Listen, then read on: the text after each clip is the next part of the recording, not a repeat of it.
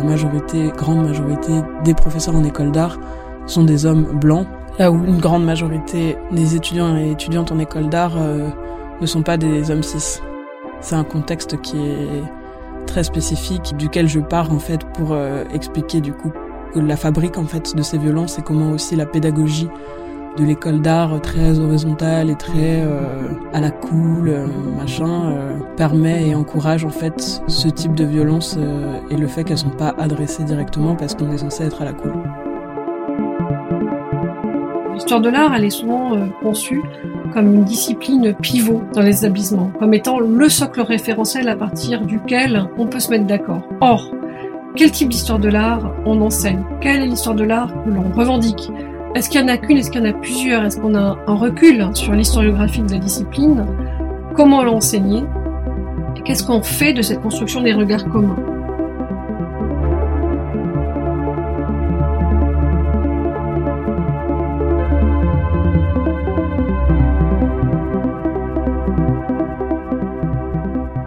Bienvenue dans Paye ta vie d'artiste, un podcast produit par Manifesto 21 en partenariat avec Provence Art Contemporain. Du 26 mai au 12 juin, c'était le festival du printemps de l'art contemporain. Pour l'occasion, nous avons enregistré ce troisième épisode en public au Soma, à Marseille. Ces conditions d'enregistrement expliquent que la qualité sonore du podcast soit parfois fluctuante notamment dans les premières minutes.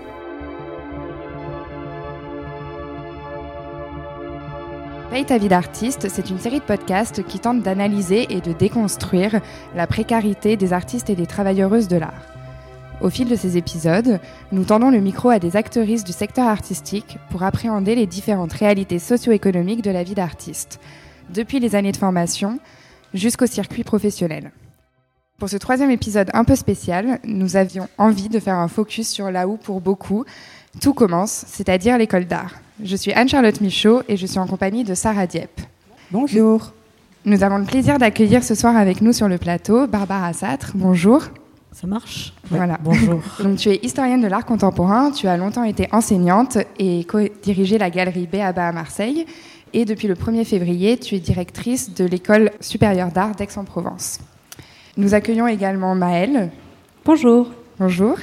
Tu te définis comme travailleuse de l'art en formation, euh, actuellement à l'école des beaux-arts de Lyon, et on te reçoit aujourd'hui en tant que membre du MASICO, une union syndicale inter-école d'art et de design qui a vu le jour en 2021. C'est ça. Enfin, Fanny Lalard, bonjour. Bonjour. Donc, tu es artiste, diplômée de l'École supérieure d'art de Paris-Cergy en 2020. Tu as notamment travaillé sur la notion de travail gratuit dans l'art dans le cadre de ton mémoire et tu as aussi participé à lancer la revue Show, une revue étudiante participative. Alors, pour commencer cette discussion, qu'on a choisi d'intituler euh, de façon un peu provocatrice euh, Balance ton école d'art, on voudrait revenir sur ce qui s'est passé euh, à ce moment-là. En fait, en septembre 2020, des étudiants, étudiantes et anciens et anciennes élèves des Beaux-Arts de Besançon avaient lancé sur les réseaux sociaux un mouvement intitulé Balance ton école d'art, en relayant des dizaines de témoignages d'abus, de harcèlement et de violences sexistes et sexuelles qui avaient eu lieu dans l'école. Assez rapidement, euh, d'autres ont suivi, comme à Marseille ou bien à Rennes, où des étudiantes ont lancé le compte Instagram Les mots de trop, sur lequel elles partagent des remarques entendues en école d'art. Alors c'est assez effarant et c'est vraiment toute discrimination confondue, donc sexisme, validisme, classisme, racisme, homophobie, euh, etc. Et déjà avant, en 2017, les Beaux-Arts de Paris avaient euh, été secoués par la révélation de comportements inappropriés. Et donc tout ce mouvement de libération de la parole, euh, qui peut faire penser à une sorte de MeToo des écoles d'art, nous a amené à réfléchir sur qu'est-ce qui fait la spécificité de ces écoles. Évidemment, les situations d'abus et de violence peuvent surgir partout, mais là où on pourrait croire que l'école, et a fortiori l'école d'art, est un lieu où l'on valorise une certaine ouverture d'esprit, où l'on cultive une pensée à l'avant-garde, eh bien, tous ces témoignages ont participé à briser une certaine image, un certain prestige qui peut entourer les institutions artistiques. Ils ont contribué à lever le voile sur ce petit monde de l'art qui peut parfois paraître comme un entre-soi, où tout est permis, une sorte de bulle libertaire, un peu alternative, en dehors des règles de la société. Et en fait, on s'est rendu compte que l'école d'art, comme partout, pouvait être le théâtre aussi de rapports de pouvoir et de domination, et que ça pouvait même faire office quelque part d'antichambre de la précarité qui poursuivra ensuite les artistes dans leur carrière. Du coup, l'objet de ce talk ce soir, c'est d'où ça vient tout ça et comment on peut repenser les dynamiques dans les écoles d'art et même au-delà. Pour commencer euh, cette discussion, il faut d'abord se poser la question de savoir quelles sont les spécificités euh, d'une école d'art. En France, il existe globalement deux types d'écoles d'art, les écoles nationales qui sont à peu près une dizaine et les écoles territoriales. Ces deux types d'écoles sont sous la tutelle pédagogique du ministère de la Culture et pourtant il n'y a pas de programme commun à l'échelle nationale. Donc l'organisation qui est libre et le fonctionnement pédagogique qui est horizontal, transversal et qui se veut parfois alternatif, laisse liberté de choix aux enseignantes de, euh, les contenus et les formes pédagogiques. Donc, ce qui instaure un rapport différent entre notamment les profs et les élèves à l'intérieur de ces écoles comparé à euh, d'autres établissements d'enseignement supérieur. Donc, pour commencer euh, cette discussion, j'aimerais poser la question à Maëlle en tant que membre du MASICO, qui est une union syndicale qui a été pensée spécifiquement pour les écoles d'art et de design, pourquoi avoir fait ce choix plutôt que de se rattacher à des syndicats étudiants qui étaient déjà existants Et quels sont les éléments spécifiques aux écoles d'art que vous avez relevés et que vous adressez en tant que syndicat spécifique aux écoles d'art et de design Alors, bon, c'est une grosse question, mais euh, en fait, donc, le MASICO euh, s'est mis en place après des AG euh, inter-écoles d'art, design et architecture au début. Et euh, en fait, on s'est rendu compte par le partage d'expérience qu'on avait un besoin énorme de faire du lien entre nos écoles. Parce qu'il se passe des luttes, il y a des choses qui arrivent, mais en fait, on ne sait pas qu'est-ce qui se passe dans les autres écoles. Donc, on avait ce besoin euh, bah, de se rejoindre, de se réunir, de s'outiller aussi, de trouver des manières de faire assez concrètes pour, pour lutter en fait, dans nos écoles, de faire valoir nos droits. Et le syndicalisme est devenu, enfin, arrivé de manière assez évidente, parce que c'est un, outil qui est un peu mal vu, on va dire, surtout en école d'art. Il y a un espèce de truc de euh, un peu méprisant de ah, le syndicalisme. Bon, c'est la CGT quoi, mais quand on creuse un peu, le syndicalisme c'est un outil vachement chouette qui peut permettre bah, juste de connaître les droits. Euh, d'avoir une connaissance du juridique, etc., de pouvoir faire des cas étudiants. Donc quand un étudiant va venir euh, nous voir et nous dire bon bah j'ai un problème dans mon école, il s'est passé ça, et ben on va pouvoir savoir comment faire, connaître les hiérarchies, comment fonctionnent les instances, où est-ce qu'on peut agir, etc. Et du coup, c'est venu de manière euh, assez évidente. Du coup, nous, on fonctionne au national pour le moment. Il y a aussi trois branches qui sont arrivées, donc le Massico Paris, le Massico Caen et le Massico Aix, qui vient d'être euh, mis en place. Et après, les spécificités des écoles d'art, en réalité, c'est très large. Mais justement, nous, on essaie aussi en tant que syndicat, de se replacer vraiment en tant qu'étudiant dans la société. C'est de ce prisme-là qu'on va essayer de, penser notre, euh, notre fonctionnement. Mais peut-être je peux laisser la parole aussi à d'autres personnes pour euh, parler de ces spécificités. Euh, oui. Donc pour reprendre un peu ce que vous avez dit dans l'introduction, je pense qu'il y a plein de spécificités euh, particulières à ces enseignements-là, mais je pense qu'il y en a une en particulier qui est justement cette idée de l'horizontalité, d'avoir des formes de pédagogie alternatives qui sont vraiment des sortes de fictions en fait qui accompagne euh, le parcours pédagogique des étudiants et des étudiantes dans les écoles, parce qu'en fait, euh, on voit bien, en tout cas moi, c'est vraiment quelque chose qui m'a assez euh, frappé, que ces mots sont en fait là pour camoufler des rapports euh, de pouvoir euh, qui sont euh, très présents, autant présents que dans d'autres contextes pédagogiques, dans d'autres écoles qu'à l'université. Et que, en fait, en école d'art, il y aurait cette particularité qu'on va encore plus les invisibiliser et les cacher derrière ces fantasmes, on va dire, de, de l'horizontalité que permettrait l'enseignement artistique. Et je pense que c'est un des enjeux des luttes étudiantes, en tout cas du, du, travail que vous faites avec le Massico, mais aussi d'autres collectifs qui est de re-rendre visible, en fait, de revisibiliser ces, ces rapports de, de, pouvoir et de domination qui articulent euh, les enseignements euh, de la même manière qu'ils articulent la société euh, autour de nous. Et que c'est pas parce qu'on fait de l'art et que ça serait quelque chose de soi-disant humaniste ou enfin voilà l'art qui serait accompagné de, tout un truc aussi de bien-pensance que on échappe à ces rapports de force là voilà, pour une des spécificités qui me paraissait assez importante à nommer.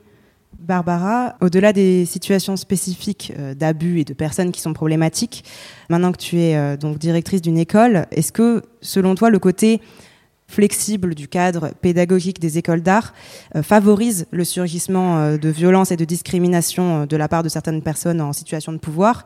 Et du coup, que peut une direction d'école d'art pour limiter ces agissements et pour mettre en place des schémas plus sains en profondeur?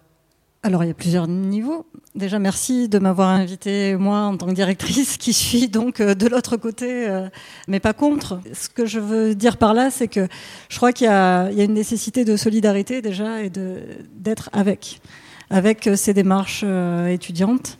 Le syndicalisme, moi, ça me semble central dans une école d'art. Ça me semble plus important, d'ailleurs, dans une école d'art, peut-être encore qu'à l'université, parce qu'il y a cette nécessité de fédérer de produire de la solidarité. Après, moi, là où je m'accorde complètement, ce pas de côté qu'il faut que nous fassions, me semble-t-il, c'est que nous-mêmes, en tant qu'institution, nous dépassions les mots. Parce que l'institution, elle, s'est tout à fait appropriée les termes, euh, la lutte contre les discriminations. Aujourd'hui, par exemple, on a l'obligation légale, il faut le savoir, et c'est ce que nous avons fait avec beaucoup d'énergie, parce que je pense que toutes les directions d'école d'art y croient tout de même.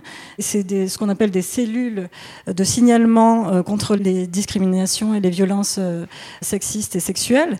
Ensuite, voilà, on le fait, c'est important. Il y a les mots, mais il y a euh, les applications. C'est-à-dire euh, que euh, je pense qu'il y a une vie, une action à avoir, qui est une action qui doit se faire au quotidien à travers nos pédagogies, collectivement, dans l'intransversalité. Et par exemple, pour prendre l'exemple de mon école d'art à Aix-en-Provence, ce que nous avons mis en place, c'est ce qu'on appelle une pédagogie de projet, qui induit qu'un groupe d'enseignants travaille avec un groupe d'étudiants sur une thématique donnée. Ce qui ne produit pas forcément euh, de l'horizontalité, euh, en fait, puisque c'est toujours des relations euh, pédagogiques, c'est-à-dire de transmission, de déplacement du travail, de réflexion mutuelle. mais en revanche, ça, si ça n'annule pas, en tout cas, ça diminue les rapports de domination que vous dénonciez tout à l'heure et qui en effet existent parce que je crois que au-delà même des écoles d'art, il y a cette idée de l'art tout court, c'est-à-dire que l'art est un système euh, de domination en soi, le marché de l'art est très concurrentiel. Le problème, c'est comment nous, on peut retenir ça à l'intérieur de nos écoles d'art. Aussi pour renverser le rapport de force, c'est-à-dire que si dans les écoles d'art, on n'est pas poreux à cette violence du marché, par exemple, on peut quand même agir sur le marché par voie de conséquence.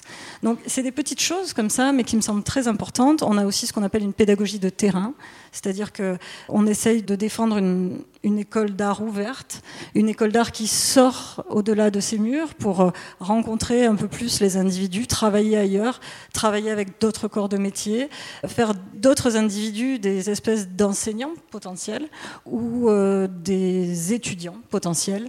Et ça, ça change aussi, me semble-t-il, un peu la donne. Voilà, ce sont deux exemples, je pourrais en citer bien d'autres, qui, à mon avis, euh, permettent un pas de côté très important. Je voudrais juste rebondir, si c'est possible, sur euh, la question des cellules que vous avez euh, évoquées.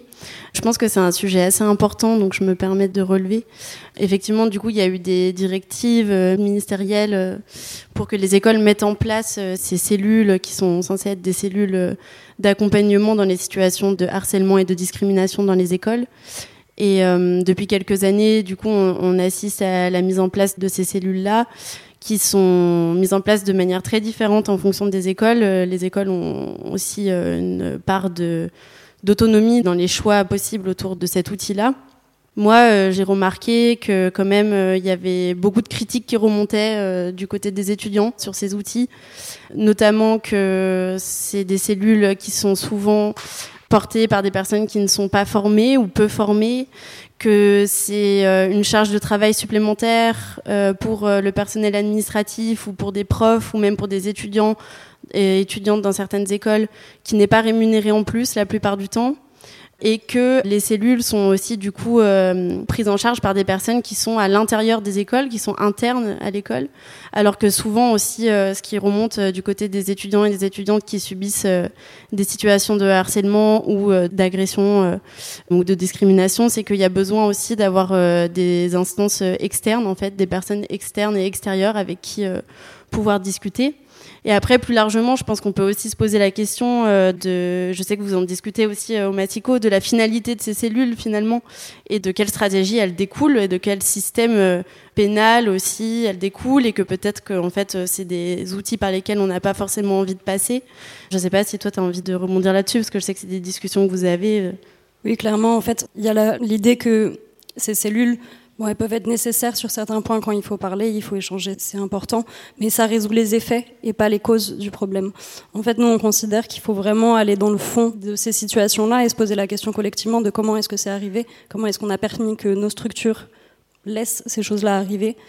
Nous, on a cette idée qu'en en fait, on, on, peut avoir des effets euh, ponctuel. On peut aller euh, faire de la pédagogie alternative, essayer de trouver des choses pour que ce soit un peu plus euh, agréable à vivre, notamment avoir des meilleures conditions matérielles, avoir un salaire étudiant, avoir euh, des écoles qui ne tombent pas en ruine, ce serait pas mal aussi, notamment Bourges et Grenoble à l'heure actuelle qui sont juste en train de tomber, mais c'est encore une autre question. Qu'en fait, il faut avoir les, les capacités, les, nos écoles doivent nous permettre d'avoir les capacités en fait de réfléchir aussi le fond et pas résoudre juste les effets. Oui, parce qu'à Sergi, nous, donc la cellule s'appelle la cellule d'écoute, et c'est vrai que très vite, on, on l'a appelée aussi la cellule de silenciation, dans le sens où on s'est rendu compte que c'était aussi des cellules qui dépolitisaient en fait les situations de conflit et qui venaient euh, euh, neutraliser euh, la portée en fait bah, structurelle de ces conflits. Je pense qu'il y, y, a beaucoup de travail aussi autour de ces outils. C'est pour ça que je disais que ça ne suffit pas ça ne suffit pas et que ça doit sans cesse euh, s'accompagner euh, d'autres choses. Et en particulier, c'est ce que vous disiez, c'est-à-dire des moyens des moyens euh, de formation, de formation et d'information, et puis même, je dirais, d'accompagnement au long terme. Les personnes qui sont prises en charge, ensuite, doivent avoir besoin ben, de relais, d'aide extérieure, qu'il faut que nous, nous sachions trouver. Et ça, c'est toute une ingénierie dont aujourd'hui nous ne disposons pas et qui nous manque cruellement. Et je pense que ça commence par déjà, pour nous, école, ne pas avoir peur de la mauvaise réputation, mais au contraire de dire, ce souci que nous rencontrons, il est structurel, on a besoin d'aide, aidez-nous. Alors, il faut aller taper aux portes, c'est certain, mais ça se fait, en fait. Mais c'est une volonté politique, là aussi. Euh, ça, je suis tout à fait euh, d'accord avec vous. Après, on peut faire appel à, beaucoup d'associations, euh, parce que ce que vous évoquez aussi, moi, je pense que les causes, en effet, il faut les traiter avec partir et sur différents niveaux. Mais il y a aussi tout le volet d'avant, c'est-à-dire la prévention, et ça. ça, c'est quasi quotidien. Il faut qu'on soit proactif et qu'on n'attende pas de l'État ou, ou, de notre tutelle, quoi que ce soit. Et ça s'invente collectivement. Du coup, on avait prévu de parler un peu de tout ça un peu euh, plus tard dans la conversation, mais c'est très bien que ça arrive euh, dès le début. Euh, à propos justement des problèmes structurels et des systèmes de domination qui peuvent être un peu insidieux et persistants. Par exemple, si on regarde un petit peu des chiffres dans ce qui est du corps professoral, globalement, il y a assez peu de renouvellement. En 2018-2019, il y avait encore plus de 60% des enseignantes en école d'art qui étaient des hommes, pour une moyenne d'âge d'environ 50 ans. Donc ça s'explique de différentes manières, mais notamment que beaucoup euh, de professeurs sont recrutés aussi sur leur carrière. Donc pour avoir une carrière importante, euh, c'est toujours mieux d'être un homme et d'être un peu âgé alors que de l'autre côté, les étudiantes euh, restent encore très majoritairement des femmes. On en a discuté avec Vinciane Mandrin, qui est diplômée des Beaux-Arts de Lyon en 2020, école dans laquelle elle a créé un groupe féministe intersectionnel qui s'appelle les Cybersista. Et dans son mémoire, elle parle notamment d'un contrat de séduction tacite qui existe entre profs et élèves. Et donc on vous propose de l'écouter tout de suite. J'ai aussi écrit mon mémoire donc qui s'appelle Sortir de chez moi et qui parle de l'expérience de mon corps, donc euh, un corps euh, de femme queer euh, racisée et les assignations que ce corps subit à l'intérieur des institutions et notamment artistiques en relation notamment avec la figure du vieil homme blanc qui est en fait une des figures principales du professeur en école d'art puisque la majorité, grande majorité des professeurs en école d'art sont des hommes blancs là où une grande majorité des étudiants et étudiantes en école d'art euh, ne sont pas des hommes cis. C'est un contexte qui est très spécifique duquel je pars en fait pour euh, expliquer du coup que la fabrique en fait de ces violences et comment aussi la pédagogie de l'école d'art très horizontale et très euh, à la cool machin permet et encourage en fait ce type de violence et le fait qu'elles sont pas adressées directement parce qu'on est censé être à la cool. L'équilibre entre ma position d'étudiante et ma position de militante. Je sais pas si j'irais jusqu'à dire que j'étais militante au sein de l'école, mais en tout cas de personne juste qui tient un discours politique. Il était pas toujours facile à avoir parce qu'en fait, je sentais bien que ça m'empêchait aussi tout un dialogue avec euh, certains professeurs qui projetaient en fait sur moi avant tout, euh, en gros, euh, la féministe relou ou l'antiraciste relou avant de voir mon travail.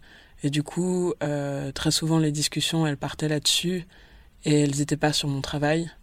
Du coup, c'est ça que j'ai trouvé le plus frustrant en fait. Alors, ce qui ressort euh, de son témoignage, c'est cette difficulté à parfois s'extirper de son identité propre, en tout cas de ce qu'elle représente euh, aux yeux des membres de l'école, pour euh, aborder son travail en tant que tel.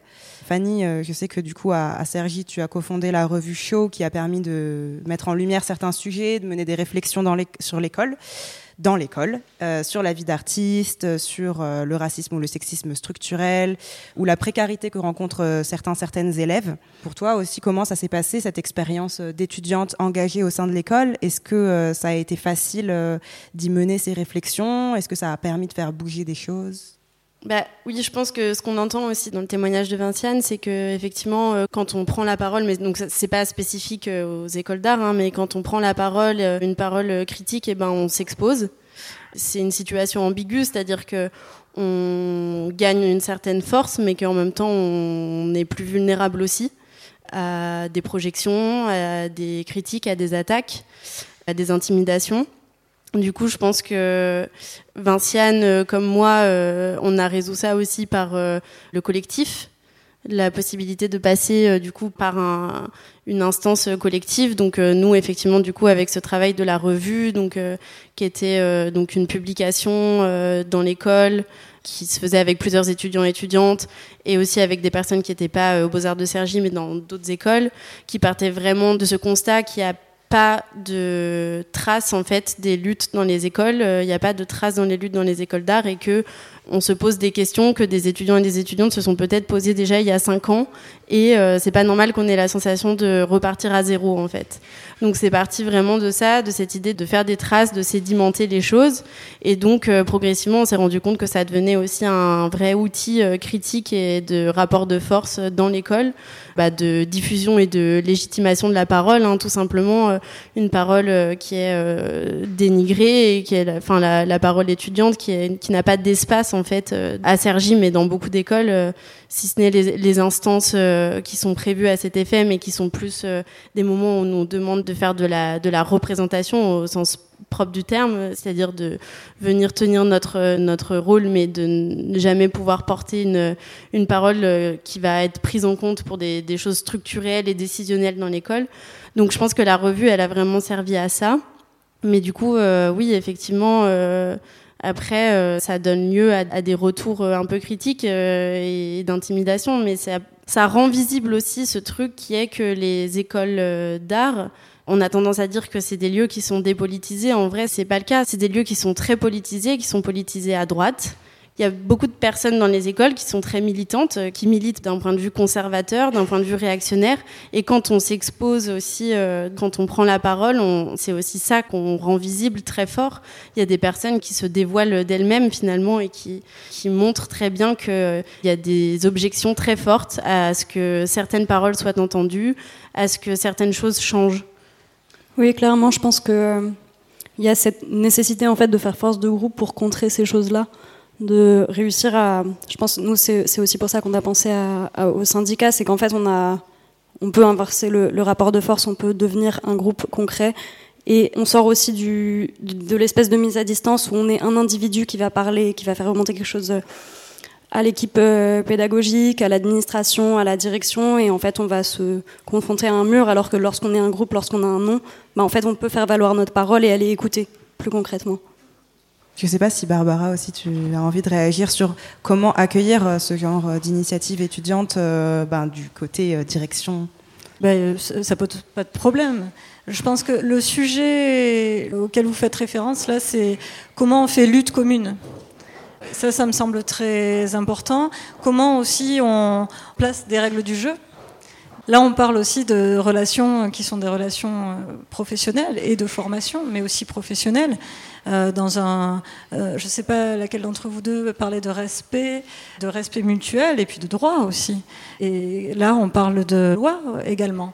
Donc euh, je dirais que moi, mon endroit en tant que directrice, c'est de faire respecter la loi, c'est-à-dire euh, une relation qui soit une relation euh, d'enseignant qui respecte le cadre légal. En fait. Et ça, ça me semble important de le rappeler d'abord. Ensuite, il y a cette idée, je pense, de culture, culture politique, qu'il faut réinjecter dans les écoles d'art, parce qu'on parle de, on parle de les écoles d'art sont des lieux euh, d'effervescence, de trublions, de gens qui sont euh, souvent considérés par le, grand public comme étant à la marge de la société, comme si ce n'étaient pas des êtres pensants. Euh, s'il y a quelque chose, en tout cas, qu'on peut pointer, c'est qu'en effet, dans les écoles d'art, et c'est pour ça que j'ai voulu venir euh, aujourd'hui, malgré ce titre qui, moi, m'affecte, parce que moi, je veux défendre les écoles d'art. Donc, euh, balance ton école d'art, ça me fait mal. C'est comme balancer le bébé avec l'eau du bain. L'eau du bain, il faut la balancer, mais, mais pas le bébé. Parce que une école d'art, c'est précieux. Et parce que c'est précieux, c'est fragile. Mais les écoles d'art, elles peuvent porter quelque chose, à mon avis. C'est précisément une parole politique plus libre. Par contre, pour ça, il faut quand même ouvrir les conditions de la discussion, du débat. Il faut tenter de maintenir une école ouverte. Vous parlez de respecter les lois et vous parliez aussi des outils et des mesures euh, mises en œuvre avec des demandes, enfin entre guillemets des tutelles. Mais comment justement maintenir une école ouverte concrètement? Comment travailler avec euh, ces, ces, initiatives étudiantes et comment concrètement ça peut se faire en fait?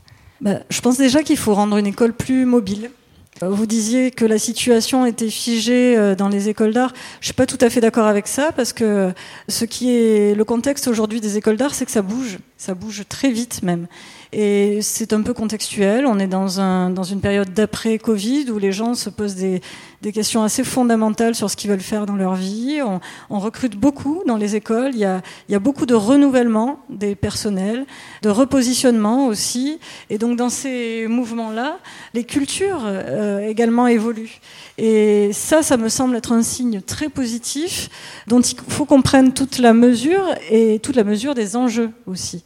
Donc il faut qu'on s'empare de ce levier-là et donc, euh, ben, je dirais, aller, aller un peu plus aux avant-postes ben, pour favoriser les assemblées générales, par exemple. Enfin, comparativement avec l'université, je suis pas là pour balancer l'université, mais comme je défends les écoles d'art, il y a quand même quelque chose qui euh, m'oblige à dire que, par exemple, aujourd'hui, je trouve que c'est très figé politiquement euh, à l'université. C'est plus que figé même, et ça muselle les étudiants. Moi, je trouve qu'il y a une énergie nouvelle, ou en tout cas, c'est l'opposé qui se passe dans les écoles d'art, et je m'en réjouis. Après, il y a que les équipes enseignantes et que les, étudiants se fédèrent à l'intérieur de chacune des écoles d'art, mais il y a la couche supplémentaire qui est comment on se fédère entre écoles d'art aussi. Et si je peux revenir rapidement sur euh, la question d'ouverture des écoles, il y a la question de la sélection aussi euh, qu'il faut aborder, je pense, et qu'il faut penser, parce que euh, y, a, cette idée d'essayer d'ouvrir les écoles d'art au milieu populaire. On se dit ah oui, bon bah on est tous blancs, on vient tous de milieux favorisés, c'est vrai, c'est un fait. Mais en fait, nos écoles sont pas ouvertes euh, concrètement. Enfin, si on peut pas se permettre d'avoir un toit, de pouvoir se nourrir, euh, on va pas aller faire des études euh, qui vont nous amener à être précaires. On va pas faire 3 à 5 ans d'études où en fait on n'est même pas sûr de pouvoir payer de quoi manger après quoi. Enfin, et la sélection aussi, elle se fait en plusieurs temps en école d'art. Il y a donc le premier temps de, sélection euh, qui vient juste en fait du bagage culturel, économique où on est plus favorisé, on va pouvoir se poser la question de ah tiens et si je faisais une école d'art, tout le monde ne se pose pas la question. Après il y a donc le concours et après il y a aussi la dernière sélection qui se passe au sein de l'école où il faut rester, il faut réussir à survivre dans cette école. On va se prendre de la violence, on va se prendre euh, des discriminations, etc. Ça va être dur, mais il va falloir rester aussi. Donc la sélection elle est tout au long aussi euh, du cursus. Ouais, c'était un point qui nous avait euh, interrogé aussi euh, cette notion de précarité, qui est déjà le fil rouge de la série de podcasts euh, en général, mais qu'on voit aussi à l'œuvre dans les écoles d'art. Et effectivement, comme tu le disais, donc, quand on se lance dans des études d'art, on accepte un peu de signer pour une vie précaire quelque part. Et euh, encore faut-il pouvoir se permettre de faire une école d'art. On apprend un peu dès l'école qu'il faut accepter aussi de faire beaucoup de choses gratuitement, d'être payé en visibilité. Et l'école l'école d'art qui pourrait être un endroit de réflexion critique euh, sur la société, parfois euh, manque un peu de réflexion euh, sur ces sujets-là. Par exemple, on nous fait part du fait qu'il y a assez peu de modules sur comment on s'en sort concrètement après l'école. Fanny, tu avais notamment réalisé ton mémoire sur cette notion de travail gratuit dans l'art et encore aujourd'hui ton travail artistique met en lumière ces formes de précarité dans la vie d'artiste. Comment est-ce que, à titre personnel, tu as développé des façons de survivre dans cet écosystème de la précarité qu'on t'a peut-être inculqué à l'école? Et comment tu penses qu'on peut y remédier? Euh, je pense que j'ai fait le choix de pas survivre. J'ai fait le choix de renoncer à beaucoup d'espaces dans lesquels euh, j'avais pas envie en fait euh, d'être dans des situations de survie. Du coup, euh, je pense que c'est passé aussi par un juste un travail euh, de comprendre en fait les mécanismes et de comprendre ce que je subissais en fait. Et c'est vrai que quand j'étais étudiante à l'école, il y a vraiment eu un moment où je me suis dit mais en fait, ça sert à quoi d'être là? Ça sert à quoi de continuer à faire des études, de continuer à avancer euh, dans cette formation, alors que je sais pertinemment qu'en sortant de l'école, je vais devoir prendre un travail dit alimentaire qui n'aura aucun euh, lien avec euh, ce qui m'habite aujourd'hui dans mon travail et que je vais être juste euh, super frustrée de cette situation-là en fait. Et c'est pas possible. Et je pense que la seule solution pour moi enfin le seul moyen que j'ai trouvé de pouvoir continuer à faire ces études ça a été de vraiment me dire ok pourquoi on en est là? Pourquoi les artistes ne sont pas payés? Pourquoi il y a autant de tabous autour de la question de l'argent dans les écoles notamment aujourd'hui? Et qu'est-ce que ça permet de protéger en fait? Qui ça protège? Quels sont les, systèmes de reproduction sociale euh, qui sont à l'œuvre euh, euh, derrière ça? Et après, bah, plus globalement, ensuite, depuis que je suis sortie de l'école, j'ai mis en place un peu des, des stratégies, mais je, enfin, en gros, de, de beaucoup se faire aider pour comprendre les, les codes et les langages institutionnels pour faire des demandes de bourses et de subventions dont on utilise ensuite l'argent pour pas faire le projet qu'on a dit qu'on allait faire. Mais ça, je pense, c'est un autre euh, sujet du coup. Et justement, euh, Maëlle, euh, t'en parlais un petit peu. Et au Massico, comment vous faites justement Est-ce que vous avez des initiatives et des choses que vous mettez en place pour aider les personnes les plus précaires, justement pour rester dans l'école et ne pas, enfin, une fois qu'elles y sont, parce que vous arrivez à ce moment-là, comment vous faites pour les accompagner? Est-ce que vous avez déjà des choses en place? Bah, Très concrètement, nous, ce qu'on qu'on aimerait, ce serait un salaire étudiant, en fait, tout simplement que en tant que travailleuse de l'art en formation, bah, on veut un salaire, on veut pouvoir être payé en fait pour pouvoir faire nos études. Euh, il y a le SNEAD euh, CGT qui a écrit, enfin ils ont travaillé avec des étudiants euh, sur cette question-là. Il y a un article qui s'appelle Un salaire pour toutes les étudiantes, qui est vachement bien parce que c'est une grosse question aussi. Donc je vais pas faire tout l'argumentaire de pourquoi, comment, mais c'est vraiment quelque chose auquel on tient.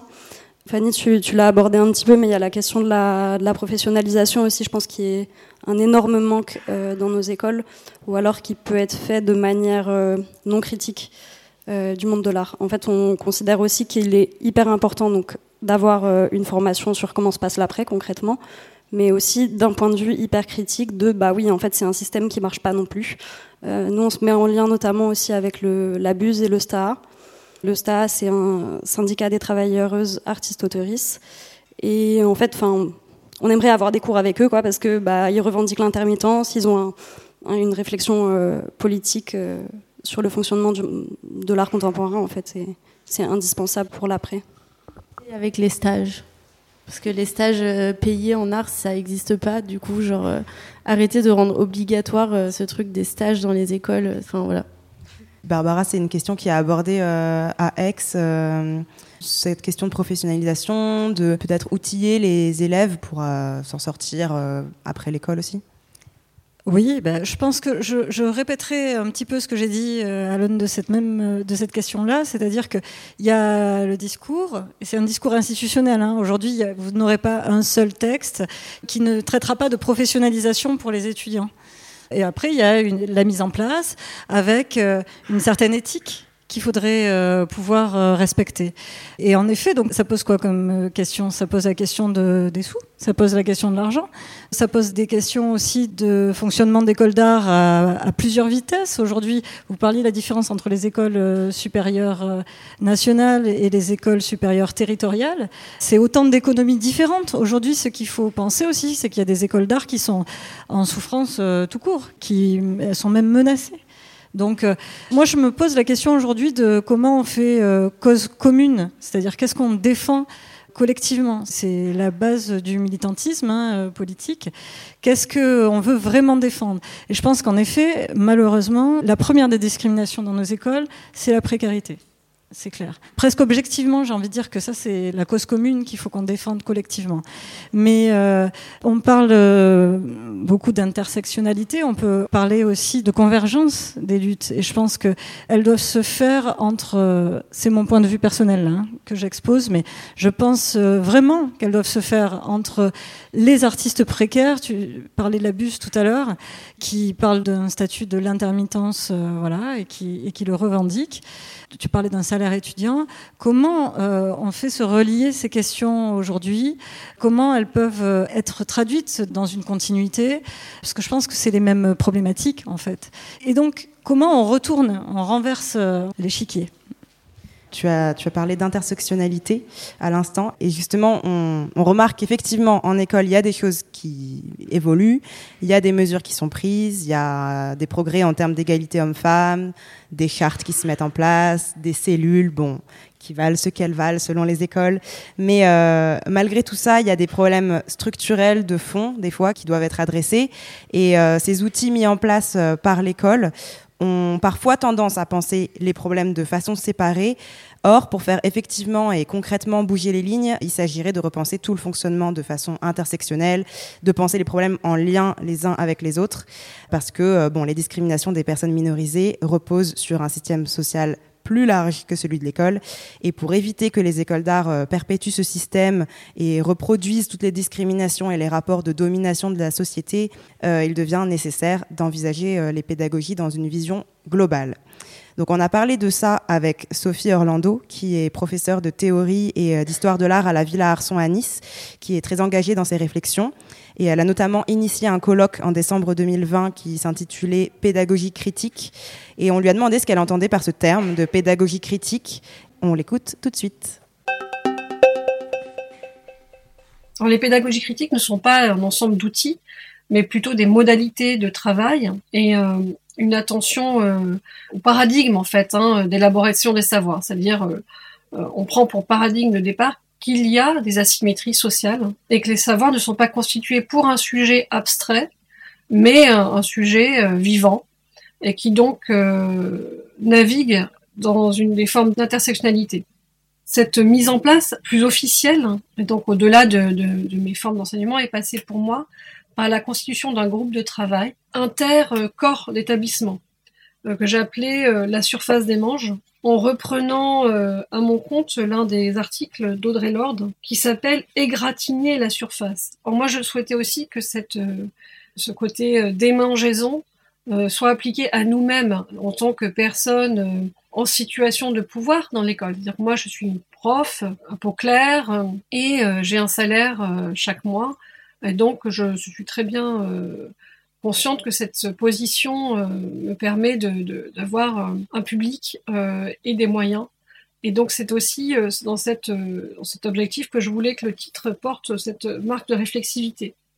Et donc j'ai commencé à travailler avec le corps administratif, le corps pédagogique, les corps d'étudiants et d'étudiantes, parce qu'il me semble que la pédagogie, elle a lieu pas seulement dans un rapport prof-étudiant, mais dans la manière dont nous concevons l'institution elle-même.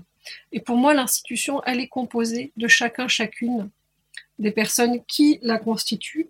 Et donc, euh, ces réunions et ce travail conjoint permet d'éclairer nos positions à partir de nos situations spécifiques. Autre dossier euh, important, je dirais, c'est celui de, des critères d'évaluation et la place de l'histoire de l'art dans ces critères d'évaluation. L'histoire de l'art, elle est souvent euh, conçue comme une discipline pivot dans les établissements, comme étant le socle référentiel à partir duquel on peut se mettre d'accord. Or, quel type d'histoire de l'art euh, on enseigne? Quelle est l'histoire de l'art que l'on revendique? Est-ce qu'il y en a qu'une? Est-ce qu'il y en a plusieurs? Est-ce qu'on a un recul sur l'historiographie de la discipline? Comment l'enseigner Qu'est-ce qu'on fait de cette construction des regards communs? Alors Barbara, on avait euh, prévu de te demander si tu partageais... Euh, cette euh, vision de l'institution comme euh, un agrégat des différents corps de personnes qui la constituent. J'imagine qu'on a la réponse maintenant. Euh, c'est plutôt oui. Est-ce que cependant tu veux réagir à cette très riche intervention de Sophia Orlando? Oui, je suis d'accord et je suis pas d'accord. Je suis, je suis d'accord parce qu'en effet, quand on est enseignant et aussi chercheur, comme on l'est très souvent euh, en école d'art, par le biais de la recherche, en effet, c'est une, obligation euh, du métier de, remettre en question, de se remettre en question et de remettre en question euh, sa matière. Ensuite, donc, je suis d'accord avec l'idée selon laquelle la discipline, il faut l'interroger, il faut la critiquer. En revanche, oui, en ce qui concerne l'histoire de l'art, je pense qu'il y a autant d'histoires de l'art que d'individus. Une histoire de l'art institutionnelle, moi, j'en connais pas. L'histoire de l'art, c'est ce qu'on en fait surtout. Donc je suis à la fois d'accord et pas d'accord. Et moi je crois qu'en fait on est tous détenteurs hein, de notre histoire de l'art. Ce qui est important surtout c'est de les partager, de les faire se rencontrer et de les faire parfois d'ailleurs euh, s'opposer, dialoguer, euh, se confronter. Et euh, c'est un petit peu sur autre chose, mais Maëlle justement au Massico, Pensez-vous que c'est possible de faire évoluer les choses par l'instauration de ce type de pédagogie Et comment, du coup, intégrer euh, ce type de pédagogie alternative dans des écoles qui se veulent déjà dans un fonctionnement alternatif? Est-ce que pour vous, c'est une solution souhaitable? Quelle est votre position en Massico sur ce genre euh, d'avancées qui en sont, euh, je pense, des réelles, mais pas forcément parfaites? Bah, En fait, nous, on considère que les pédagogies alternatives, ce serait un objectif, mais pas un moyen ce serait bien d'avoir ça, ce serait super chouette de pouvoir fonctionner différemment, de sortir de la hiérarchie, euh, des cours de il y a un transmetteur de savoir et les autres prennent et c'est le maître savant qui sait tout et alors qu'en réalité on pourrait avoir un échange de savoir euh, plus fort, plus mutuel. Nous, ce qui nous intéresse plutôt, c'est justement essayer de trouver des, pistes de résistance, de solidarité, de lutte entre nous et pour travailler sur le fond, parce que sinon en fait c'est toujours la même chose de euh, oui, la bulle de l'école d'art, c'est super, on a des pédagogies alternatives, c'est bien, on s'amuse, on est dans le faire, c'est super et tout, mais en fait, non, les violences, elles sont toujours là, euh, les discriminations, elles sont toujours là, ça bouge pas. Donc, il euh, faut aller dans le fond, et puis il y aurait aussi le truc de, bah, c'est attractif, euh, les pédagogies alternatives. Donc après, ça donne des sous, et puis après, on se retrouve encore avec des projets proposés aux étudiants qui sont pas ok du tout, les étudiants ne sont pas rémunérés, etc. Donc, euh, D'autant plus que là, c'est important quand même, parce que Sophia Orlando, il me semble qu'elle parle pas de pédagogie alternative, mais elle parle de pédagogie critique, donc qui s'inscrivent aussi dans une dans une histoire euh, avec euh, donc Paolo Freire et ensuite Bellux, qui sont des personnes qui ont pensé aussi des outils pédagogiques dont la finalité est vraiment de rendre visible et déconstruire euh, les rapports euh, de domination euh, sociale en fait qui nous façonnent.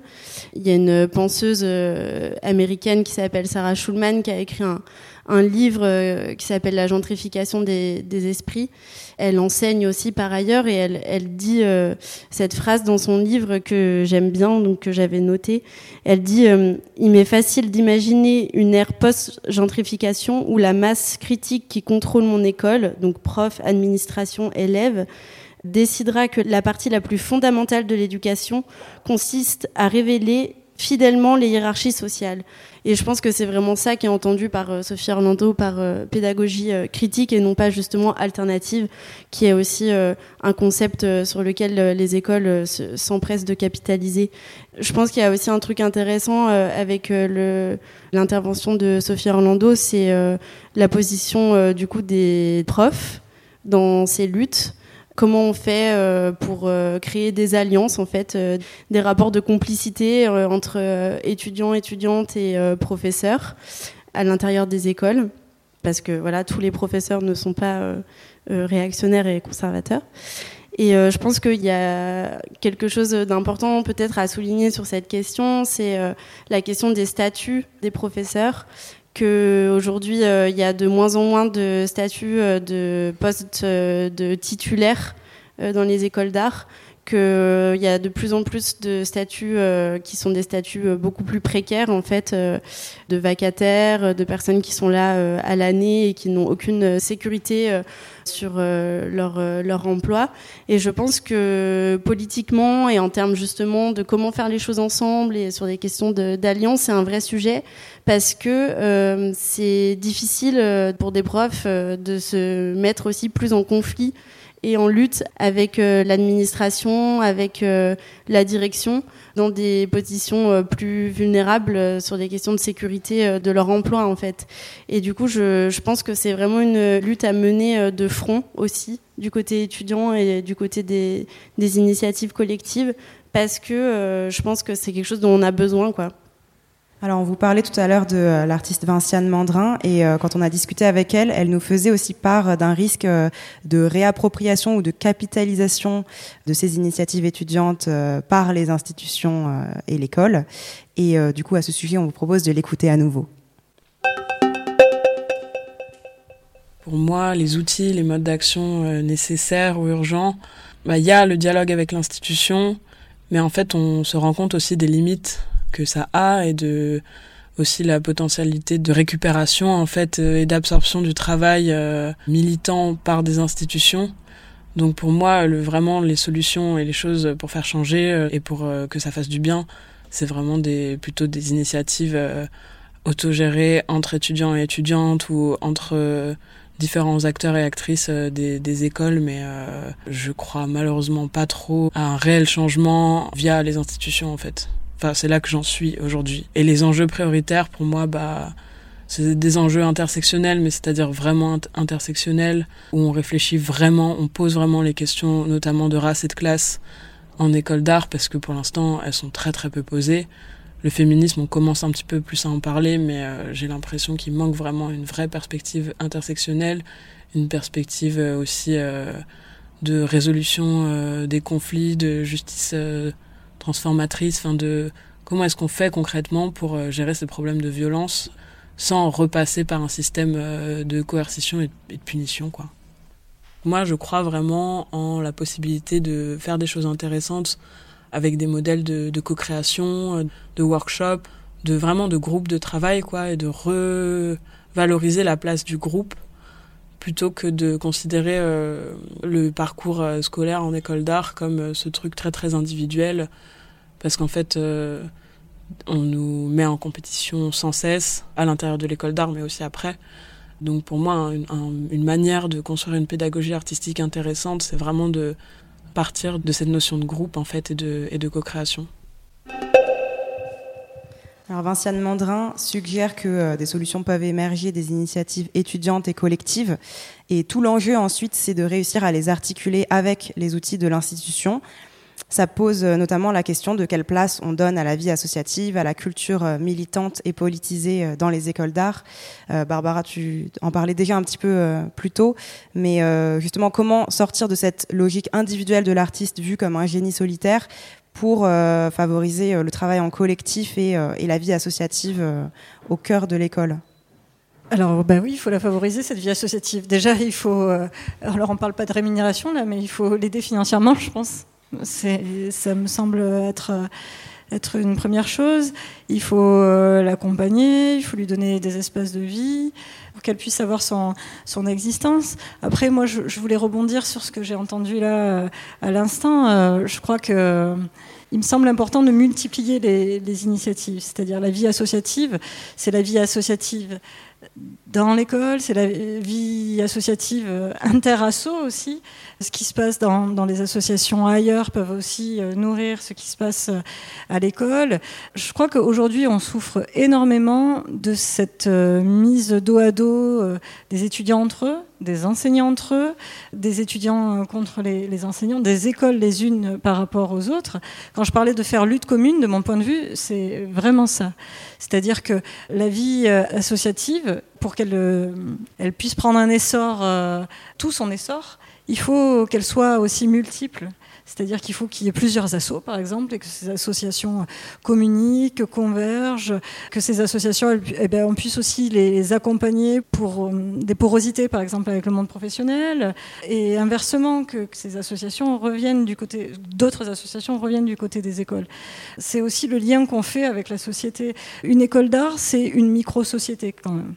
Donc euh, ces problématiques-là, il faut euh, les prendre en considération à cette échelle micro. Comment on arrive à les analyser ou on essaye de les analyser chacun à, notre euh, niveau vis-à-vis de la société. Maintenant, comment on se reconnaît les uns les autres dans la communauté que nous formons, dans cette singularité de communauté que nous formons et qu'est-ce qu'on veut vraiment défendre? C'est pour ça que moi, ce que je vous disais en préalable, c'est que je suis persuadée aujourd'hui que une école d'art on en a besoin. Parce qu'on a besoin d'art, parce qu'on a besoin de production de forme. Ça, c'est un constat pour la société. Donc comment euh, aujourd'hui on arrive, euh, nous, dans les écoles d'art, bah, à pouvoir fonctionner et à dire ce besoin? Alors, par rapport à ce qu'on vient d'entendre de Vinciane, euh, je crois qu'il y a aussi un truc important à relever, c'est la question de l'autonomie dont elle parle. Je pense que face aux instances de pouvoir dans les écoles, face euh, aux, directions, on se heurte à deux choses en permanence du côté des initiatives étudiantes qui rendent la collaboration euh, impossible. La première, c'est que les institutions n'entendent pas au sens euh, propre du terme. Il y a une surdité de la part des directions de l'administration. Il n'y a pas de discussion possible. Souvent, ça passe par des choses très concrètes, par exemple des non-réponses à des mails, des refus de recevoir des gens à des rendez-vous, l'impossibilité de discuter. Donc la première, c'est ça, c'est qu'elles n'entendent pas. Et la deuxième, c'est qu'elles neutralisent les choses. C'est-à-dire que quand elles entendent, c'est pour mieux ensuite les détourner et euh, nous déposséder de nos revendications et qu'au final on n'en gère plus les modalités, c'est-à-dire qu'on n'en gère plus euh, les conditions dans lesquelles on veut que les choses euh, changent. Donc face à ces deux impossibilités-là, je pense que c'est en l'état pas possible de collaborer avec les instances de pouvoir dans les écoles. Donc effectivement, d'où la nécessité d'espaces autonomes dont parle Vinciane. Donc là, je pense qu'il y a tout un tas de choses euh, qui prennent forme dans les écoles et qui sont euh, des choses hyper riches et hyper intéressantes.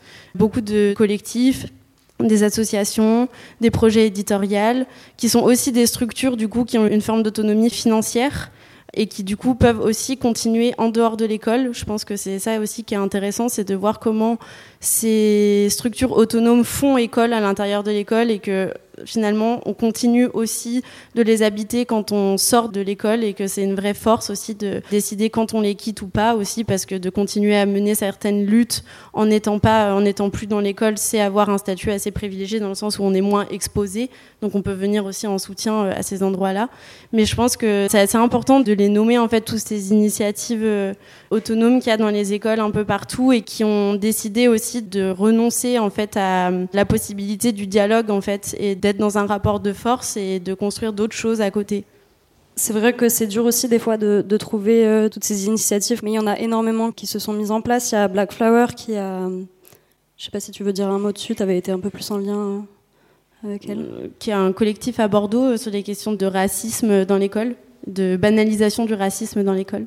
C'est ça, il y a Isbasta aussi, on en a parlé rapidement tout à l'heure, les mots de trop, les cybersista, enfin, il y a la claque aussi à Rennes et euh, en fait il y a de plus en plus d'initiatives aussi euh, autonomes justement et je pense que c'est important qu'elles soient autonomes et qu'elles aient leur place seules et qu'elles fassent et qu'elles mettent en place leurs euh, conditions et leurs cadres de manière autonome. On mettra tout ça quand on publiera le podcast sous format d'article. On mettra un espace de référence avec toutes ces initiatives et aussi des références bibliographiques sur ces questions-là.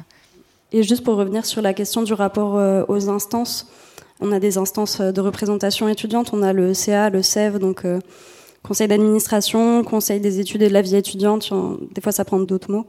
On pourrait penser que ces instances sont dysfonctionnelles parce que déjà on est très peu d'étudiants à être représentés. On est, je sais pas, il doit y avoir 20 personnes euh, en moyenne et deux étudiants. Enfin, c'est vraiment, euh, c'est à peu près ça le, ratio et c'est clairement pas assez, sachant qu'on parle de nos études, de nos moyens de, de fonctionner pendant les études.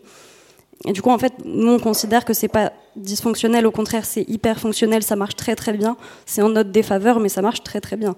Ça fonctionne. On n'arrive pas à parler, on n'arrive pas à faire changer les choses, mais du coup, ça marche. Et donc, c'est important d'y aller, mais peut-être de pas donner toute son énergie là-dedans, mais en tout cas de venir titiller et venir rappeler qu'on est là et qu'on n'est pas content.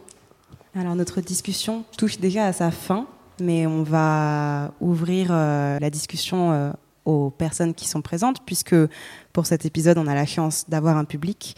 Donc si euh, vous avez des questions ou des remarques ou des commentaires, c'est le moment. Et le temps que vous formuliez votre question dans votre tête, je me tourne vers vous trois encore pour savoir si vous avez un dernier mot avec lequel vous voulez conclure peut-être ou quelque chose que vous aimeriez rajouter. Moi, j'ai envie de vous dire que je ne sais pas ce que c'est l'institution, mais en tout cas, euh, je sais que ce que le petit bout euh, que moi, en tant que directrice, je suis euh, directrice d'école d'art, c'est que quand même, j'ai le devoir de défendre aussi le service public. Quand je vous parlais tout à l'heure de besoin d'école d'art, je crois qu'aujourd'hui, c'est aussi c'est adossé à la question de, ben, de ce qu'on attend, de nos attentes, euh, de l'attente de tous les citoyens de ce qu'est un service public.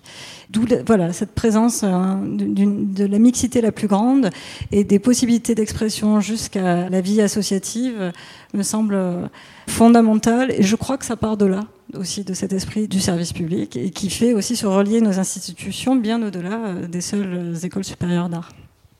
Des questions dans le public, des remarques? Oui. Bonsoir. Je vais essayer d'être euh, concis. Je n'ai pas d'affirmation, hein. je me pose des questions. Je ne sais pas si, euh, sans vouloir nier les problèmes de discrimination qu'il y a dans les écoles, dont vous avez parlé en, bonne partie en, début de, soirée, je ne sais pas si c'est euh, une manière de ne pas affronter vraiment le problème de la précarité. Et je me pose la question si finalement, est-ce que l'art peut s'apprendre dans une école? Est-ce que artiste c'est un métier ou un statut? Je pense qu'elle est vraiment là, la question de la précarité, en fait. Et que moi, quand j'étais au Beaux-Arts, on a beaucoup fait de l'art conceptuel, beaucoup de théorie et peu de pratique. Enfin, je vois que finalement, beaucoup de gens qui sortent des écoles d'art et sortent des écoles d'art, ils galèrent financièrement parce qu'ils n'ont pas de savoir-faire. Et je pense qu'il y a peut-être quelque chose à creuser là-dessus, sur l'acquisition de connaissances techniques qui permettent de trouver une autonomie.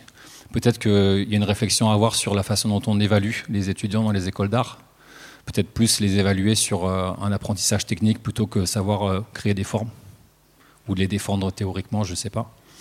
Et j'ai beaucoup pensé à Bernard Friot aussi euh, tout le long de la soirée, surtout sur cette question du salaire des étudiants, plutôt sur la notion de salaire à vie défendue par Bernard Friot, qui parle beaucoup finalement d'une rémunération des gens sur leur qualification, leur, leur, statut, plutôt que sur ce qu'ils produisent. Et il me semble qu'il y a quelque chose à aller creuser autour de cette idée-là. Quoi.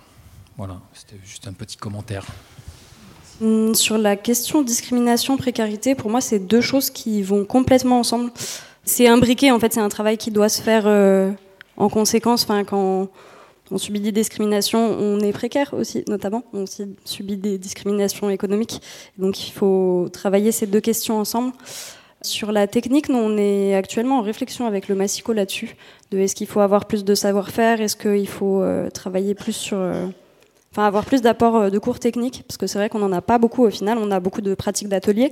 Mais on travaille dans des pôles techniques aussi avec des techniciens. Mais, mais on n'a pas de cours. bon, bah, aujourd'hui, on va apprendre la peinture ou aujourd'hui, on va apprendre à faire du montage. Enfin, on n'a pas ça. Mais c'est quelque chose qui est en réflexion pour nous. Les critères d'évaluation, alors c'est plus ou moins aussi en lien avec la question du programme. On pense qu'il n'y a pas vraiment de. Enfin, en fait, il y a un programme euh, très concret qui est mis en place dans les écoles d'art. Euh, il faut savoir parler à l'oral avec des codes très précis, des mots très précis. Il faut savoir spatialiser, mettre en espace. Il faut savoir se vendre. Il faut faire la com de son travail. Enfin, il y a un programme en fait. Euh, qui sont les attentes qu'on a des artistes aujourd'hui. L'évaluation, ça passe par là. Du coup, c'est on, veut que toutes ces choses-là soit établi, ça permet très peu de transgression aussi parce que du coup ça répond à des codes de l'art contemporain qui sont déjà établis. Et du coup, bah, dès qu'on en sort, on a des mauvaises notes. Et du coup, potentiellement aussi, on peut se faire virer de nos écoles parce qu'en en fait, on a transgressé, on a essayé de changer les lignes et du coup, ça marche plus. Je peux répondre je, suis obligée de faire l'avocat du diable quand même un petit peu.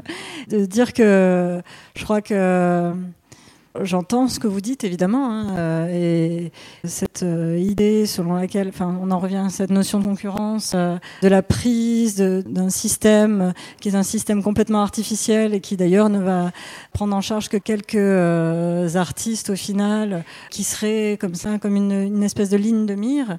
Je pense que ça, ça existe encore. Ça a surtout existé dans les écoles. Je suis pas sûre du tout que ce soit le modèle aujourd'hui. Qu'aujourd'hui, euh, peut-être que les écoles sont très déstabilisées par rapport à ça, donc il y a beaucoup de flou, beaucoup de confusion. Par contre, il y a aussi beaucoup de déconstruction. Et cette euh, déconstruction, elle est liée aux individus aussi. Et euh, je ne sais pas si c'est louable, je sais que c'est en train de se faire. moi, ce que j'observe, et je veux juste pointer ça, c'est que même si on ne sait pas trop où on va, en tout cas, je peux vous dire que ça bouge. De fait, ces modèles-là, on ne sait pas comment les déconstruire encore.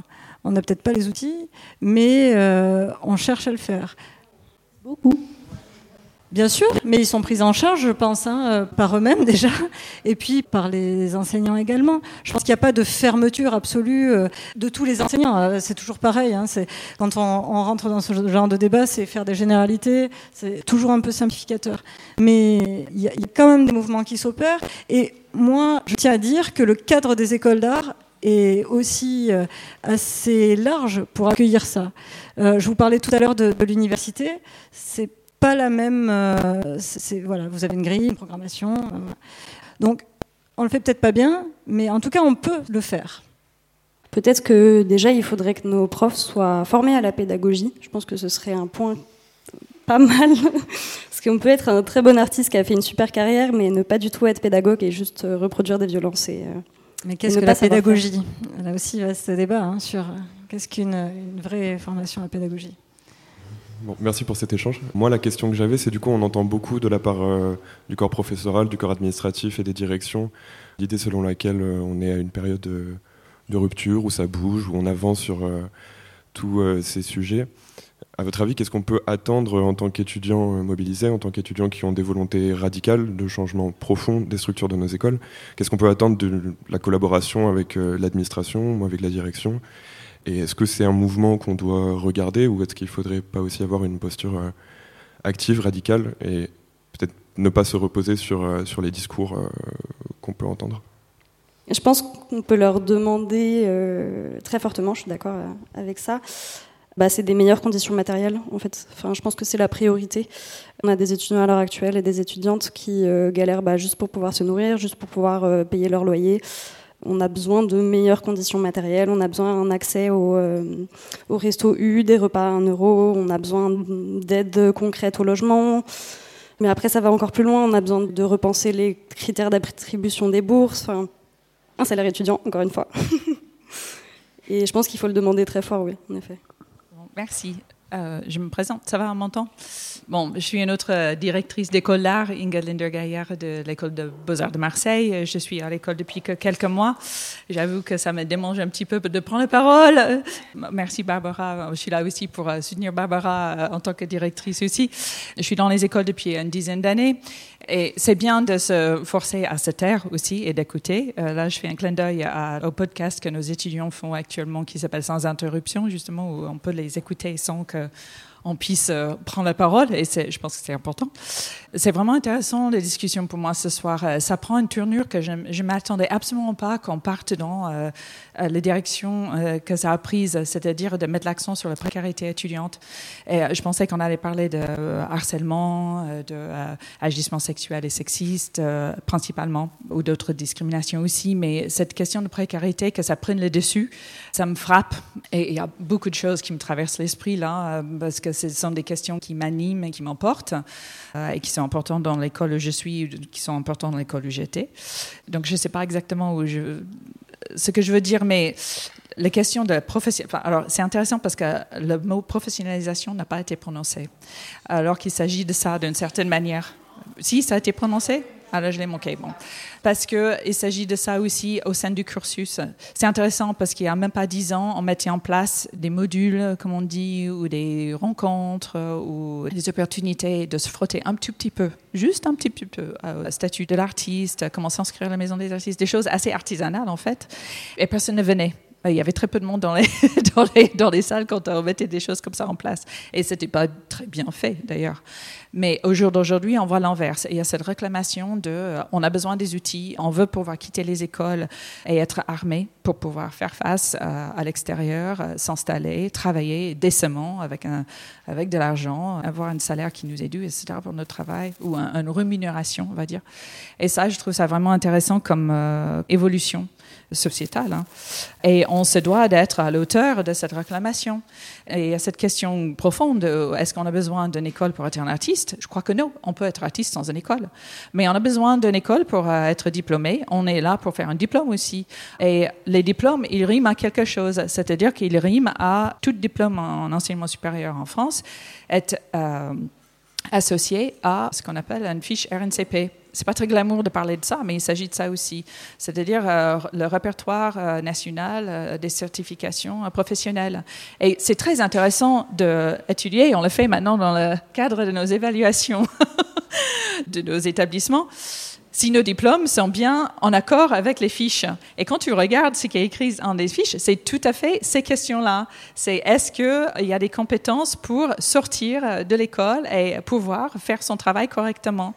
Avoir les compétences de, s'installer, de, pouvoir faire une facture, de pouvoir euh, être rémunéré, de pouvoir euh, agir comme un professionnel quelle que soit sa pratique artistique d'ailleurs. Hein. Euh, ça, je trouve ça assez intéressant, c'est-à-dire qu'on a une obligation d'être en phase avec cela. Et si on pense qu'on n'est pas en phase avec cela et qu'on n'a pas à être en phase avec cela, c'est à nous aussi d'agir et de travailler avec nos interlocuteurs, l'incutrice, au ministère de la Culture et ailleurs pour faire bouger les lignes. Ça, c'est notre devoir. Comme c'est notre devoir de mettre en place des dispositifs euh, qui nous encombrent, mais pas seulement de. Je pense que la différence qu'on peut faire, c'est de non seulement mettre dans les, choses qui sont obligatoires, mais d'être euh, volontariste et de le montrer et de l'incarner. Parce que si on l'incarne pas, c'est pas crédible. Et si c'est pas crédible, il ne se passera rien. Parce qu'il y a une histoire de confiance là-dedans aussi. Il faut qu'on fasse comprendre que on est dans une démarche authentique euh, et volontariste de vouloir changer. Ça veut dire qu'il faut qu'on incarne cela. Parce que euh, même si on a la loi euh, qui peut nous accompagner dans toutes ces différentes démarches par rapport aux discriminations et autres, on sait très bien que la loi est très compliquée à appliquer quand on se frotte à des cas concrets de vouloir appliquer la loi dans les situations qui sont très difficiles à prouver on est, parfois un peu désarmé. Et c'est là où on voit qu'on a une culture à changer. Et il y a une histoire d'une culture à changer. Et c'est là que j'ai appris de nos étudiants une. Euh, je cherche mes mots, pardon. Et il y a quelque chose qu'on appelle la justice transformative, voilà, qui est là quand la loi ne peut pas être là pour nous accompagner. C'est-à-dire qu'on doit changer une culture. Et dans les écoles d'art, il y a une très ancienne culture à changer. On en a parlé au début du débat. Et cette culture, il ne va pas se changer tout seul. Donc, il faut qu'on puisse montrer, en incarnant cette volonté de faire bouger les lignes pour inclure les femmes, pour inclure euh, des autres genres. Parce que ce n'est pas qu'une histoire de parité entre hommes et femmes aujourd'hui. On le sait très bien. La question du genre est beaucoup plus complexe, beaucoup plus euh, large que ça aujourd'hui. Ou bien c'est pas complexe, c'est très simple. Ce n'est pas binaire, justement. Et l'intersectionnalité aussi, ça rend des choses, euh, les devoirs encore plus euh, importants. Voilà. Moi, j'avais envie de juste mettre ça sur la table aussi, que je suis frappée par ce que j'ai entendu ce soir. Et je suis persuadée que oui, on a des choses qui nous encombrent, mais il faut être volontariste et il faut convaincre par les actes qu'on l'est. Il faut incarner ça. Voilà. Merci. Est-ce que vous voulez réagir euh, avant de donner la parole à une dernière personne dans le public? Juste rapidement, moi, il y a deux choses que je pense qu'il est important de souligner. C'est la question que les beaux-arts seraient le seul euh, cursus pour être artiste, euh, comme si la fac, c'était pas valable, etc. Enfin, comme si on pouvait pas être autodidacte non plus. Je pense que ces questions-là, il faut les penser, il faut les déconstruire. Et la question de la justice aussi, que, bah oui, les directrices, des fois, et les directeurs se retrouve face à des murs euh, juridiques et euh, en fait le problème c'est que le pénal, c'est que la justice telle qu'elle est à l'heure actuelle ne fonctionne pas et qu'il faut en fait euh, la penser de manière plus large et repenser ce système-là aussi. Moi, j'avais juste une petite question, en soi, même on va dire une affirmation. En tant qu'élève dans une école d'art, le souci qui se pose, c'est la discrimination, mais surtout la représentation dans les cours théoriques justement qui sont orientés euh, dans l'occidentalisme mais aussi dans la représentation des professeurs et du corps euh, tout simplement enseignant sur le fait que même nos corps enseignants sont à majorité blancs, cis et mecs. Ça, même quand on demande une participation forte sur le fait on ouvre peut-être euh, en tout cas les postes à emploi à des gens qui sont euh, racisés, mais aussi queer et autre chose, on nous répond que c'est refermer la parenthèse et que c'est pas assez ouvert. Et pour moi, c'est un problème. Non, au contraire, on ouvre encore plus. Voilà. C'est mon affirmation ce soir. Tout à l'heure, enfin, je me posais la question du coup, en tant que directrice d'école d'art, vous avez dit que vous pensiez que l'histoire de l'art institutionnel, ça n'existait pas, et que c'est quelque chose qui se construisait et tout. Ça m'avait pensé à ça, en fait, ce que tu viens de dire. Voilà. Bah, de même qu'il n'y a pas un savoir, mais des savoirs. Il n'y a pas une histoire de l'art, il y a des histoires de l'art. Et si on les cherche, on les trouve. Après, j'entends ce que vous dites. Bien sûr qu'il y a l'histoire de l'art des musées, il y a mais il n'y a pas une histoire de l'art enseignée en école d'art. Moi, je m'inscris en faux vis-à-vis de ça. Je, je l'observe. Je l'observe c'est qu'il y a une histoire de l'art qui est quand même hégémonique, qui est plus enseignée que d'autres, bien que il y a plein d'histoires de l'art qui existent, il y en a une qui est plus valorisée que. Je pense que euh, il y a. Qu'est-ce que l'histoire de l'art? L'histoire de l'art, c'est partir des œuvres. Et donc, de mon point de vue, il y a autant d'histoires de l'art que d'œuvres. Et si on s'intéresse aux différentes formes, alors je suis d'accord qu'il y a des formes d'œuvres ou des œuvres ou certaines œuvres qui prennent le devant de la scène ou qui prennent toute la place. Ok, mais ça ne veut pas dire que euh, c'est euh, l'histoire de l'art. De même qu'il n'y a pas, je ne sais pas ce que c'est que l'institution, je ne sais pas ce que c'est que l'histoire de l'art institutionnelle.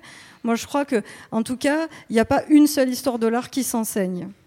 Je l'observe, parce que j'ai des collègues historiens de l'art je crois franchement pas ça, je le vois pas. Et l'idée c'est pas de défendre euh, en l'occurrence ma discipline parce que d'ailleurs elle ne m'appartient pas parce que c'est comme dire il y a un seul art ou il y a un art institutionnel si vous voulez.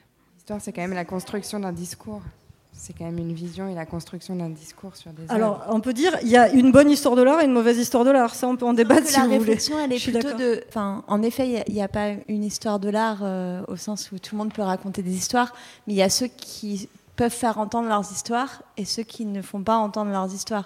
Donc, c'est plutôt qui raconte les histoires. Alors, si je devais être politique, et j'ai bien envie de l'être, je pense, moi, qu'il y a une façon de l'utiliser, l'histoire de l'art. Mais ça vient pas des historiens de l'art. C'est une, une façon même de l'instrumentaliser. Mais ça marche pour l'histoire tout court. hein. On va devoir s'arrêter là, mais toutes ces discussions peuvent continuer de manière informelle euh, en bas et dehors. Donc c'est le petit moment des remerciements. Je vous remercie tous d'être ici ce soir. Merci euh, Maëlle Dumassico, merci Fanny Lalard, merci Barbara Merci. Sartre d'avoir été avec nous. Merci. Euh, merci également à Vinciane Mandrin et Sophie Orlando qu'on a entendu euh, dans des capsules. Merci au Soma de nous accueillir dans le cadre du Printemps de l'art contemporain. Merci à Clara Dupac pour sa confiance. Et enfin, euh, merci beaucoup à Swazik Pinot pour l'aide à l'écriture et à la réalisation de cet épisode. Merci beaucoup Maxime pour la technique. Et on tient également à remercier Radio Grenouille pour leur accueil dans leur studio et la rediffusion de notre podcast. Les deux premiers épisodes sont toujours disponibles sur les plateformes d'écoute et les prochains arriveront en septembre après une petite pause estivale. Merci à tous d'être venus.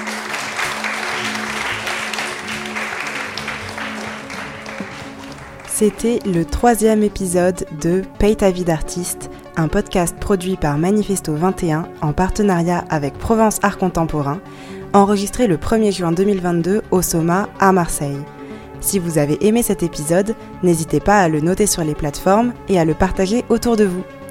Cet épisode a été écrit et réalisé par Sarah Dieppe et Anne-Charlotte Michaud avec l'aide et le soutien de Swazik Pinot. La musique est signée Alexis Schell.